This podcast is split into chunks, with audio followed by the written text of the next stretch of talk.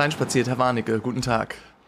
Hallo Herr Flügge, freut mich, dass ich mal wieder bei Ihnen sein darf Herr Warnecke, nach den Besuchen im Bundestag. Ja, vielen Dank. Ähm, wir haben jetzt eine längere Pause gemacht. Äh, die Sommerpause ist vorüber. Sie sehen gut erholt aus, aber ich, äh, wir haben ja uns einige Male gesehen. Ähm, dieses Jahr war Wahlkampf oder ist, der Wahlkampf ist noch im vollen Gange. Ähm, es war nicht langweilig.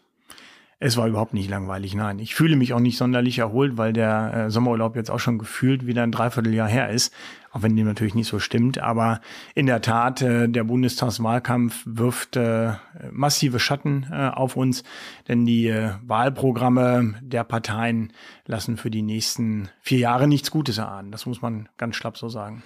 Bevor wir jetzt zu den knackigen Inhalten kommen, der Wahlkampf hat ja wieder erwartend kein großes Licht auf das Thema Wohnungspolitik gesetzt. Das haben wir eigentlich uns anders ähm, äh, gedacht äh, zum Start des Jahres. Ähm, woran liegt das? Ja, ich glaube, wir sind natürlich noch geprägt äh, von der laufenden Legislaturperiode, von der vierten Regierung Merkel. Und ähm, die war ja geprägt davon, nachvollziehbar, dass sich die SPD als kleiner Koalitionspartner irgendwie gegen die Union abgrenzen wollte und musste und äh, insbesondere eine Lösung finden musste, wie man mit diesem Merkelschen Abräumen von Themen umgeht. Und ich glaube, da ist die Wohnungspolitik einfach ähm, etwas höher aufgehängt worden, als es äh, von der Sache her notwendig gewesen wäre. Ähm, nämlich der Gestalt, dass immer dann, äh, wenn eine Forderung der SPD von Frau Merkel abgeräumt worden ist, die SPD mit der nächsten Forderung genau zu diesem Thema nachgelegt hat, so dass die ganze Legislaturperiode, wenn man zum Beispiel die Mietpreisbremse nimmt, scheibchenweise immer wieder nachgefordert und nachgelegt wurde. Und dadurch haben wir vier Jahre lang den Eindruck gehabt, Wohnungspolitik wäre wirklich relevant und müsse dringend behandelt werden. So hat es die mhm, SPD mhm, immer dargestellt mhm. und die Union hat halt sich inhaltlich damit nie auseinandergesetzt und immer nur gesagt, jawohl, dann machen wir das jetzt auch noch so. Die Realität und das ist ja das Spannende, ist aber eine völlig andere.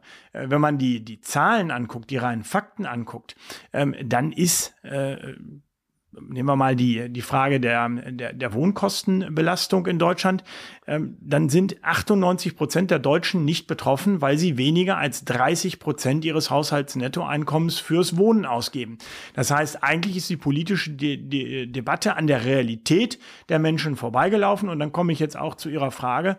Und deswegen glaube ich, war es zu Recht kein Thema im Wahlkampf, weil 98 Prozent der Menschen mit dem Thema Wohnen überhaupt keine Probleme haben, sondern einfach nur künstlich völlig in eine Alarmstimmung versetzt worden ja. waren. Und das kann man im Wahlkampf dann eben aber, nicht ausnutzen. Aber Wahlkampf machen ja nicht die Menschen, sondern Wahlkampf machen die Parteien. Und ich glaube, sie sind ja mit mir einer Meinung, dass auch die SPD das Thema Wohnen nicht ins Zentrum des Wahlkampfs gerückt hat. Also jetzt erleben wir, ähm, ich habe heute Morgen im Radio gehört, eine Initiative der Berliner SPD bzw. der Berliner Regierung, die im Bundesrat jetzt eine Gesetzesänderung anstoßen möchte, um den Mietendeckel nun bundesweit ähm, gesetzesfähig zu machen.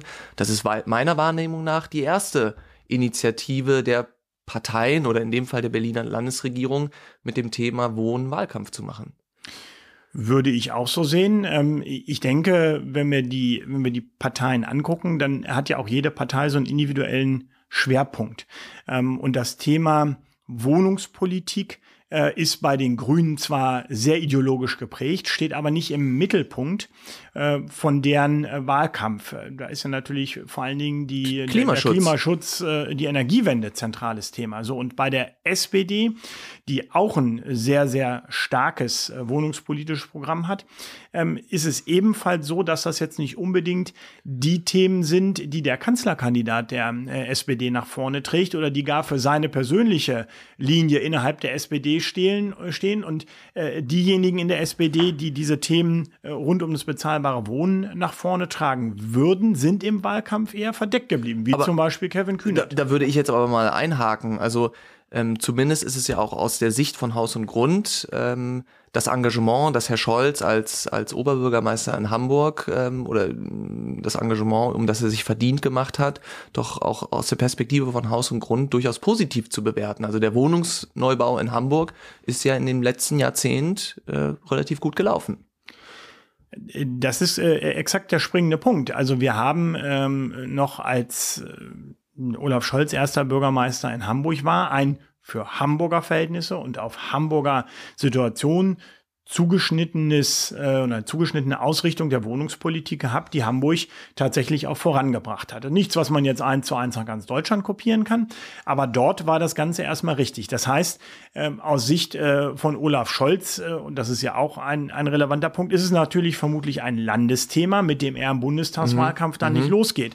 Und dass diejenigen in der SPD, die das Thema politisch nutzen wollen, äh, gerne mal auch postfaktisch, wie der zum Beispiel im Parteivorstand zuständige Kevin Kühnert, mhm. äh, dann jetzt im Wahlkampf nicht so sichtbar sind, ich finde erstaunlich wenig mhm, sichtbar ist, mhm. ähm, das macht dann dazu führen, dass Wohnungspolitik da nicht vorne steht. Und mit Verlaub, äh, äh, Sie haben ja völlig recht, äh, Wohnen ist äh, dann ein Wahlkampfthema. Und wenn man jetzt ähm, ich finde auch schon wieder den äh, eigentlich peinlichen Aufschlag der Berliner SPD äh, zu dem Thema nimmt, nämlich in den Bundesrat reinzuspielen und zu sagen, wir legen das jetzt noch mal vor der Bundestagswahl in den Bundesrat rein. Ähm, da schäme ich mich fast schon ein bisschen. Also das Fremdschämgefühl ist das, äh, was da in mir auftaucht, weil natürlich jeder, auch in der Berliner SPD, äh, weiß, dass durch die Diskontinuität des Bundestages, also durch die Bundestagswahl, mm, ja, ja, dieser Aufschlag ja. im Bundesrat weiß, völlig wertlos ist. Das ist einfach nur Show. Und dass man mit den Bürgern so umgeht und einen Showaufschlag macht, das ärgert mich schon wieder massiv, weil das ist genau das, was wir nicht brauchen. Das ist Wohnungspolitik äh, äh, mit, mit populistischen Motiven, aber ohne Inhalt. Aber das ist auch eben Teil des Wahlkampfs, Herr Warnecke, ähm, ohne jetzt die SPD da in Schutz zu nehmen. Gehen wir mal ähm, auf einen etwas größeren Rückblick äh, der vergangenen Legislaturperiode. Was haben uns die letzten vier Jahre gebracht? Ähm, versuchen wir mal so ein bisschen ein, zwei Themen aufzubohren. Also in aller Munde, jetzt auch im Wahlkampf, ist das Thema Klima, ähm, das Klimaschutzgesetz, was ja äh, nun auch die letzten vier Jahre teilweise dominiert hat. Ähm, da haben Sie die Abschaffung gefordert. So. Selbstverständlich. Ähm, klar. Ja, dann bringen Sie doch mal Ihre guten Argumente vor, bitte. Äh, das Klimaschutzgesetz, das ist mir an der Stelle äh, wichtig. Ähm, ist kein gutes und wegweisendes Gesetz. Das heißt aber nicht, denn ich bin dafür ziemlich beschimpft worden, gerade von Umweltverbinden, dass wir uns gegen den Klimaschutz wenden. Nur Klimaschutz muss natürlich erreicht werden mit vernünftigen Gesetzen. Und das sehe ich im Klimaschutzgesetz, so wie wir es heute haben, nicht. Und die wären, und deswegen haben und, wir die Abschaffung Und die wären, die wären wir, wir müssen, wir müssen äh, jetzt erst einmal ganz banale Grundlagen schaffen, um die wir uns seit Jahren drücken. Mit Blick auf den Gebäudebestand. Ganz konkret. Wir müssen uns als allererstes mal damit auseinandersetzen, wie die Energieversorgung für die Gebäude in den kommenden 23 Jahren sind es ja noch bis 2045 geregelt ist. Das schieben wir vor uns her. Ein Eigentümer, der nicht weiß, ob er in den nächsten Jahren an ein Nahwärmenetz angeschlossen wird, ob er über sein Gasnetz vielleicht mit Wasserstoff beliefert wird und deswegen weiterhin einen, einen, äh, eine Brennwerttherme in seinem Haus haben kann oder der äh, vielleicht nicht weiß, ob er genug äh, Strom bekommt, um damit eine Wärmepumpe zu treiben, äh, betreiben, der kann, der kann ja nicht mal in seinem Haus die Technik planen, mit der er das Haus in Zukunft beheizen, beheizen und mit Warmwasser versorgen will. Das heißt, so eine banale Grundlage ist nicht geschaffen. Stattdessen machen wir riesen Klimmzüge im Klimaschutzgesetz, anstatt mal die Grundlagen zu liefern. Oder, also das ist ein sogenannter Versorgungsablass, ja, ja, das ist der das Versorgungsaspekt. Ja, genau. Das ist mir schon klar. Aber was ist denn mit dem anderen Aspekt? Also im Bestfall muss ja auch die Wärme in dem Haus mal noch ein bisschen drin bleiben und nicht sofort wieder rausflüchten. Äh, natürlich sollte die Wärme äh, im Haus drin bleiben, nur wir haben tatsächlich 23 Jahre Zeit. Die Wärmedämmung eines Einfamilienhauses kostet je nach Zustand inklusive der dazu äh, äh erforderlichen Instandhaltungsmaßnahmen, neuer Fenster und ähnlichem eine sechsstellige Summe. Äh, wenn ich bis ins Jahr 2045 planen muss, dann weiß ich doch vielleicht, dass ich diese sechsstellige Summe gar nicht habe als Eigentümer. Wenn man dann noch dazu rechnet, die neue Technik für Heizen und warm Wasser im Haus, liegt man vielleicht bei 150, 180, bei 200.000 Euro nur für ein Einfamilienhaus. Also wirtschaftlicher und, Totalschaden, wollen Sie so durch die Blume ja, sagen? nicht wirtschaftlicher Totalschaden, aber ich muss doch, wenn ich nur 23 Jahre Zeit habe, um mir das Geld zu verdienen, überlegen, welche Schritte ich jetzt sinnvoll sinnvollerweise angehe. Und das ist doch aus Sicht des Klimaschutzes äh, sinnvoll, die, die, die Fassade zu dämmen oder neue Fenster mhm. einzubauen, wenn ich weiß, in zehn Jahren werde ich an Nahwärme angeschlossen. Dann muss ich mir jetzt keine neue Brennwerttherme kaufen. Wenn ich aber weiß, ich werde nicht an Nahwärme angeschlossen, dann ist es doch jetzt erstmal sinnvoller zu sagen, die Heizung ist kaputt, ich setze jetzt zum Beispiel, weil es für mein Haus gut ist, auf eine Wärmepumpe und dann kann ich immer noch nachlegen und irgendwann mit der Dämmung arbeiten. Aber ich muss doch erstmal die richtigen Schritte gehen können. Und wir, wir lesen beim Klimaschutzgesetz dann immer nur Vorstellungen, die, die, die absolut sind und nicht an dem Gebäude orientiert Aber sind. bei welcher Partei haben Sie denn Hoffnung, dass sozusagen die Versorgungsfrage geklärt wird? Ähm, äh, es findet sich tatsächlich in keinem Wahlprogramm, dass man das dringend mal angehen muss. Äh, äh das wäre letztlich die Hoffnung, wenn, wenn, wenn die Parteien, was ja viele sagen, sich ein bisschen mehr an der Wissenschaft und den Fakten orientieren würden, auch im Klimaschutz, nicht nur dort, sondern auch im Klimaschutz, mhm. dann müssten eigentlich alle Parteien, die die nächste Regierung stellen, sagen, ja, wir brauchen als erstes einen Versorgungsatlas, Zweitens, wir brauchen den individuellen Gebäudesanierungsfahrplan, der zu 80 Prozent schon von der KfW gefördert mm, wird, mm. mit einer 100 Prozent Förderung. Und wir geben den innerhalb der nächsten drei Jahre an jeden Eigentümer, weil dann haben wir endlich die Grundlagen um tatsächlich voranzukommen. Ich kann mich da nur mantraartig wiederholen. 80 Prozent aller Wohneinheiten sind in der Hand von Bürgern dieses Landes. Hm. Wenn wir uns nicht an diesen Menschen orientieren, sondern immer nur so tun, als wäre Klimapolitik etwas, äh, was man äh, auskippen kann im Wege äh, der, der industriellen Modernisierung äh, über, über Wohngebäuden, wie sie in Halle Neustadt oder ähnlichem stehen, äh, ja, mit Verlaub, äh, dann lebt man nicht in der Realität. Wir bleiben mal beim Thema Geld, verlassen aber das Thema Klimaschutz. Ja, am Ende geht es ja immer das Große, was über uns schwebt, ist das Thema Kosten des Wohnens. Ja, sei es nun in Form von Grunderwerbssteuer, in Form von Grundsteuer, aber dann für die meisten Menschen ganz zählbar im Bereich der Miete. Es gibt ja, ich habe es gerade schon mal angedeutet, jetzt eben auch eine neue Initiative, um die Mieten zu deckeln. Ähm, es gab einen im Zusammenhang mit Corona ein Mietmoratorium, was angestoßen wurde. Es gibt nach wie vor die äh, Mietpreisbremse, also das große Thema, was kostet das Wohnen in Deutschland? Ähm, was haben wir dazu erwarten in der nächsten Legislaturperiode? Das kann ich Ihnen sagen, wenn ich weiß, wer die nächste Bundesregierung stellt. Äh, äh, denn äh, es ist jetzt nicht so, dass alle, alle Parteien da denselben Vorschlag machen. Aber, Aber wenn ähm, ich da mal einhaken darf, also die äh, CDU-CSU-Fraktion hat ja geschlossen bis auf eine Stimme für die Mietpreisbremse votiert damals. Richtig, ähm, äh, aber es wäre natürlich jetzt so, dass die auch verlängerte Mietpreisbremse, die verschärfte Mietpreisbremse, äh, wieder ausläuft in ungefähr vier Jahren. Äh, das heißt, in der nächsten Legislaturperiode ist relevant, ob man die Mietpreisbremse verlängern und verschärfen will oder ob man dazu nichts sagt. Und da trennt sich dann schon die Spreu vom Weizen, denn wir lesen natürlich äh, äh bei Linkspartei, Grünen und SPD ganz klare Vorschläge, äh, nicht nur die Mietpreisbremse zu verlängern, zu verstetigen, dauerhaft anzuwenden und zu verschärfen, sondern in Teilen auch noch Mietendeckel einzuführen oder bei den Grünen äh, die Mietspiegel so zu manipulieren, dass sie nicht mehr steigen. Ähm, äh, aber wir haben konkret dazu keine Aussagen in den Wahlprogrammen beispielsweise von CDU, CSU oder FDP, sodass äh, ich das zwar nicht garantieren kann, aber dort zumindest nicht der politische Wille gleich nach vorne getragen wird, die Mietpreisbremse nicht weiter zu verlängern.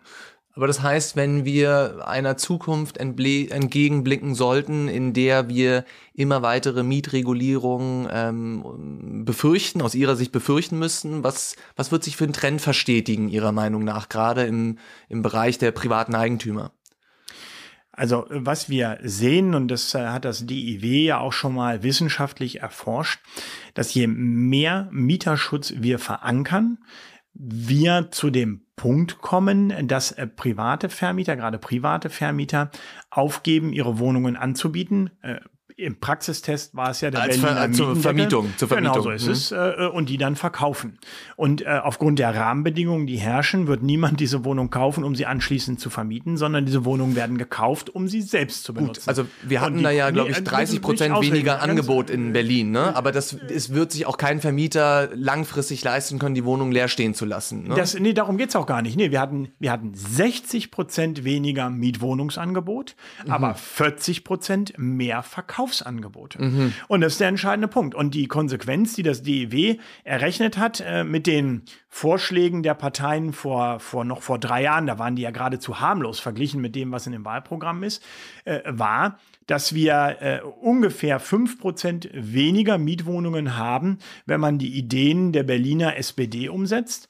Und äh, die Vorschläge von Linkspartei, Grünen und SPD gehen weit darüber hinaus, so dass ich davon ausgehe, dass wir allein durch die wohnungspolitischen Vorschläge ungefähr zehn Prozent aller Mietwohnungen in Deutschland verlieren werden Gut, in der nächsten Legislaturperiode bei ja, Umsetzung dieser Vorschläge. Ich würde ganz gerne dieses Szenario ein bisschen weiterdenken. Also Sie sagen, es gibt weniger Mietangebot, es gibt ein höheres Angebot von Wohnungen, die zum Verkauf stehen. Ja, also da dreht sich so, so ein bisschen eine Spirale in diese Richtung rein. Aber es müssen ja auch irgendwelche Menschen diese Wohnung wiederum kaufen und sie dann mit ihnen auf dem Markt in irgendeiner Form umgehen. Also wieder, gleich wieder zu verkaufen wird nicht gehen. Sie müssen sie vermieten, um eine vielleicht Nein, eine Rendite Menschen, zu haben. Menschen kaufen die Wohnungen, die dort selber einziehen. Es sind selbstgenutzte Eigentumswohnungen dann hinterher.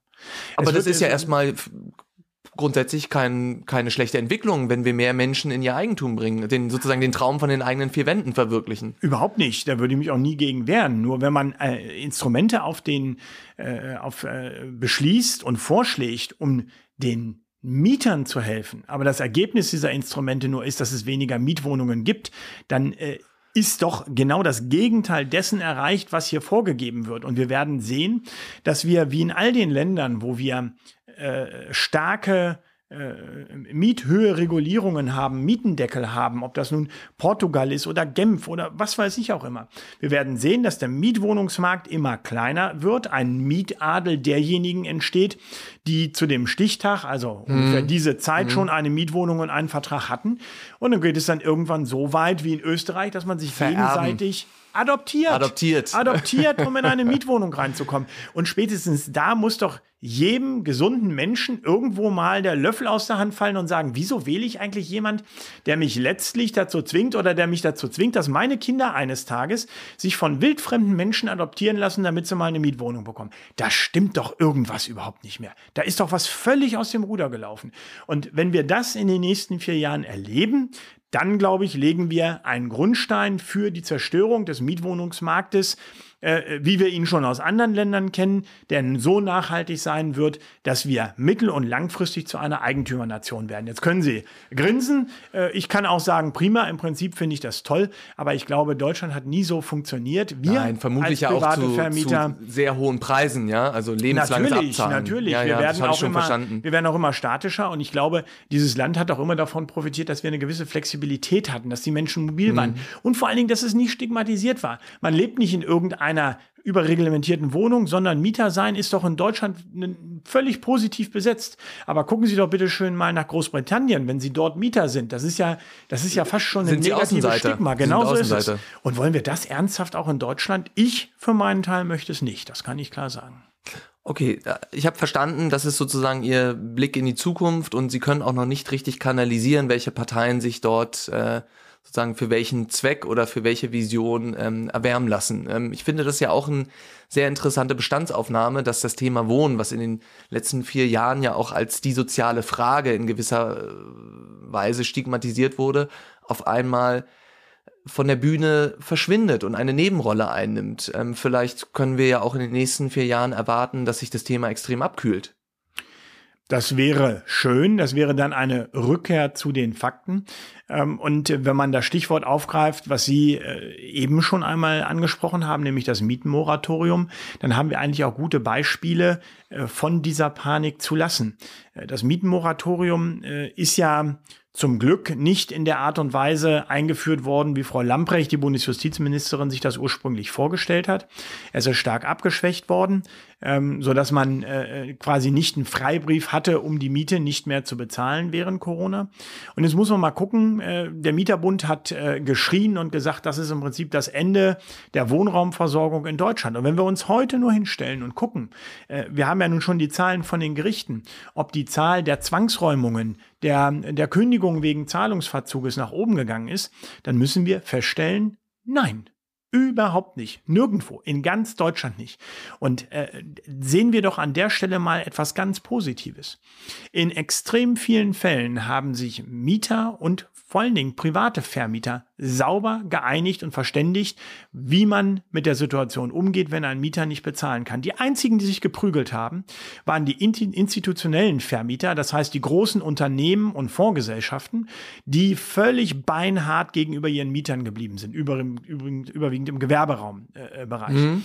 Aber die meisten Menschen in diesem Land haben sich vernünftig geeignet und äh, geeinigt. Und ein paar ganz, ganz wenige Fälle äh, äh, sind dann letztlich die gewesen, wo man ein bisschen Unterstützung von staatlicher Seite brauchte, wo der Vermieter nicht weiter entgegenkommen könnte und der Mieter dann Wohngeld gebraucht hat. Aber auch die Zahlen sind nicht explosionsartig nach oben gegangen. Das heißt, unter dem Strich bleibt doch die Bilanz von Corona und dem äh, für das für die Situation beschlossene Mietenmoratorium. Wir haben es nicht gebraucht, weil private Vermieter in Deutschland Bewusstsein für die Situation ihrer Mieter haben und 90 Prozent der Problemfälle abgeräumt haben und die restlichen 10 Prozent haben wir mit dem Sozialstaat lösen können, mit Wohngeldzahlungen. Und wir brauchten gar kein Mietenmoratorium. Und wenn wir diese wunderbare Situation einfach mal nehmen und zurücklehnen und sagen, Mensch, wir haben so viel erreicht. Wir haben eine Krisensituation wie Corona überstanden als Land dann kann man einfach nur froh sein und sagen, und jetzt gucken wir uns mal die Fakten an und darauf wollen wir aufbauen, anstatt weiter diese populistische äh, äh Wohnpolitik äh, zu betreiben. Das, das, heißt jetzt für Sie, unabhängig von Parteien und, und Farbspielen und Koalitionen, ähm, was wären so die drei bis fünf größten Wünsche des Haus- und Grundpräsidenten an die nächste Regierung, egal wie sie besetzt ist, im Bereich des Wohnens? Im Bereich des Wohnens äh, zunächst einmal eine Wohnungspolitik, die an wissenschaftlichen Fakten anknüpft. Einfach, ja. Nein, das nein, Warnecke. Aber das, nein, nee, doch, das, nein, das, das, das sagt Ihnen ja auch der vom Deutschen Bundestag und von aber das sagt Ihnen ja auch der Chef einzelnen ab. Ja gut, das sagt ja auch der Mieterbund. Ne? Nein, also, das sagt Herr Siebenkotten nicht. Herr Siebenkotten schmeißt gerne mit lauter bunten Thesen durch die aber Welt. Herr Siebenkotten würde sagen, er wünscht sich auch eine wissenschaftlich orientierte ja, dann, Wohnungspolitik. Dann, das wäre doch super. Dann sind wir innerhalb von, von Minuten bei den Lösungen, weil wissenschaftlich, siehe die Studie DIW,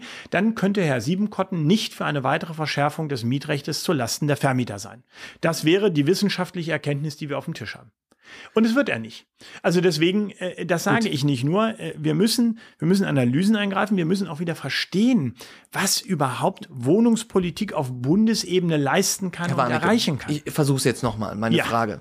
Also, ich möchte von Ihnen jetzt nicht wissen, welchen Politikstil Sie erwarten von ja. einer neuen Regierung, sondern welche drei bis fünf konkreten Punkte oder Maßnahmen Sie sich wünschen würden als Präsident von Haus und Grund Deutschland. Erstens äh, wünsche ich mir eine Abschaffung der Mietpreisbremse und keine weiteren Vorgaben äh, im Bereich der Miethöheregulierung, ähm, sondern äh, die, ich sag mal, die, die Rückkehr zu dem Normalzustand, der ja auch äh, nach Ablauf der Mietpreisbremse vorhanden okay. wäre. Zweitens wünsche ich mir, dass äh, der Mietspiegel nicht weiter politisch instrumentalisiert wird. Das heißt, diese gesamten kruden Vorschläge, die da in den letzten Jahren gemacht worden sind, bis hin zu dem Wahnsinn, äh, die Mieten von 20 Jahren in die Mietspiegel einzubeziehen, dass die vom Tisch sind und zurückgegangen wird äh, dahingehend, dass es allein äh, wissenschaftliche Kriterien sind, nach denen die ortsübliche Vergleichsmiete entsprechend der Vorgaben des BGB errechnet wird. Verstanden. Drittens wünsche ich mir, dass äh, ansonsten eine Klimapolitik vorangetrieben wird, die sich an den Eigentümern des Gebäudebestandes orientiert, die mit den bereits äh, eingangs genannten mm, Grundlagen ja, ja, beginnt ja. und die dann äh, mit einer fairen Kostenverteilung zwischen Mietern und Vermietern fortgesetzt wird. Was erwarten Sie, jetzt, da muss ich nochmal drauf zurückkommen, vom äh, CO2-Preis und äh, wer soll ihn bezahlen? Beim CO2-Preis äh, ist das eigentlich ganz banal. Der CO2-Preis wird immer vom Verursacher bezahlt, sprich vom Verbraucher. Das ist so. Ob man Auto fährt, man bezahlt den CO2-Preis oder eben heizt oder warm duscht. Es landet immer beim Verbraucher und insofern äh, müssen wir an der geltenden Rechtslage nichts ändern. Wäre ja auch schlimm. Der Vermieter muss das Geld ja schließlich aufbringen, um die Modernisierung durchzuführen. Okay.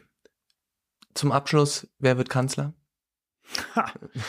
Ach ja, das ist. Äh, Haben Sie schon Ihren Kanzler gewählt eigentlich? Äh, Haben Sie schon Briefwahl gemacht? Äh, äh, ich habe die Briefwahl vor einiger Zeit beantragt. Da es ja nun ein Schicksal meines Lebens ist, in Berlin zu äh, leben, äh, weiß ich nicht, ob ich vor der Wahl überhaupt meine Briefwahlunterlagen bekomme. Ich lasse mich da einigermaßen überraschen.